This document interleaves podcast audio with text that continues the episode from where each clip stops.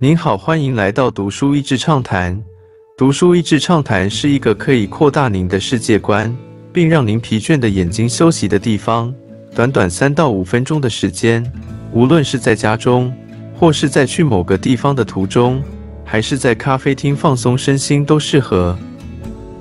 你的成绩不及格，不代表你是个不及格的人。找到人生目标之后，发光发热。本书是作者杨佑任的自传。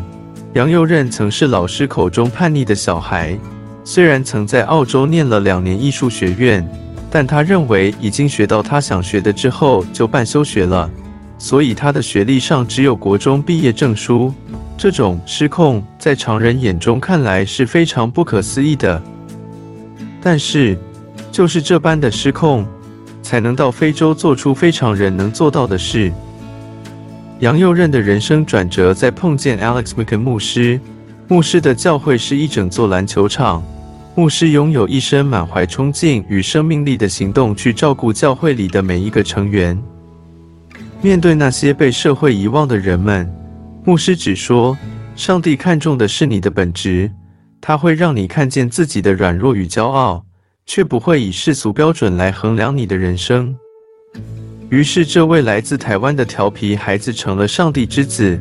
承袭牧师的态度，尽管住家不大，却永远为那些无家可归的、染上酒瘾或毒瘾、涂鸦的等朋友敞开大门，是接纳他们的避风港，更成了那艘小船准备航向大海的定锚。回台之后，他继续参与教会活动，偶遇了成为他人生伴侣的妻子，而这第二次契机。让杨佑任萌生帮助非洲儿童的想法，为非洲孩童得到更多救援。杨佑任用一张海报就在台湾募集了近万双鞋，送到非洲偏乡。这是个滑板嘻哈少年，在城市到处涂鸦，遇见贵人，与加拿大妻子相遇，发起旧鞋救命活动，家中堆满捐赠旧鞋，前往非洲的各种奇遇。最后，全家一起去冒险的故事。像我们这样的外人，在理解当地人生活难处的同时，多少也会疑惑他们是否真的需要帮助，为何需要改变他们原有的生活？我们的付出会不会只是一种自以为是？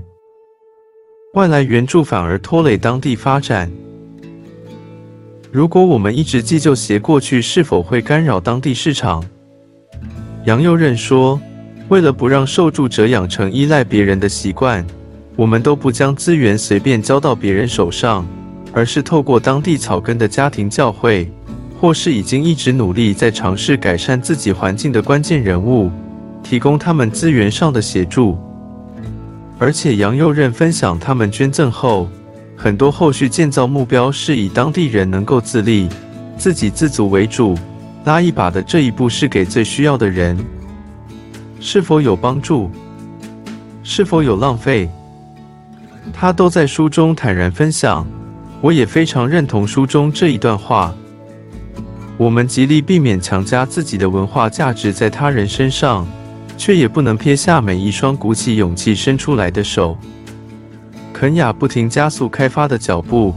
即使在荒野，或多或少都能看见不同外来的势力影响人民的观念与生活形态，已经缓慢被动的在改变。即使我们不来，中国建设、跨国集团、现代资本主义也不会因此不来。而我们能做的，就是协助他们在这样的过程里不会处于弱势。人生中所有的事情不会只是靠自己完成。而是透过身边周遭的每一个人所给予的支柱，慢慢建构而成。因为上帝差遣的往往不是最完美的人，而是最愿意的人。今天的内容就到此为止了，十分感谢大家收听《读书益智畅谈》节目。如果对我们的内容感兴趣，欢迎浏览我们的网站 d a s h e a s y 点 net，或是关注我们的粉丝团“读书益智”，也可以分享给您的亲朋好友。欢迎继续关注我们下一期节目，下次见。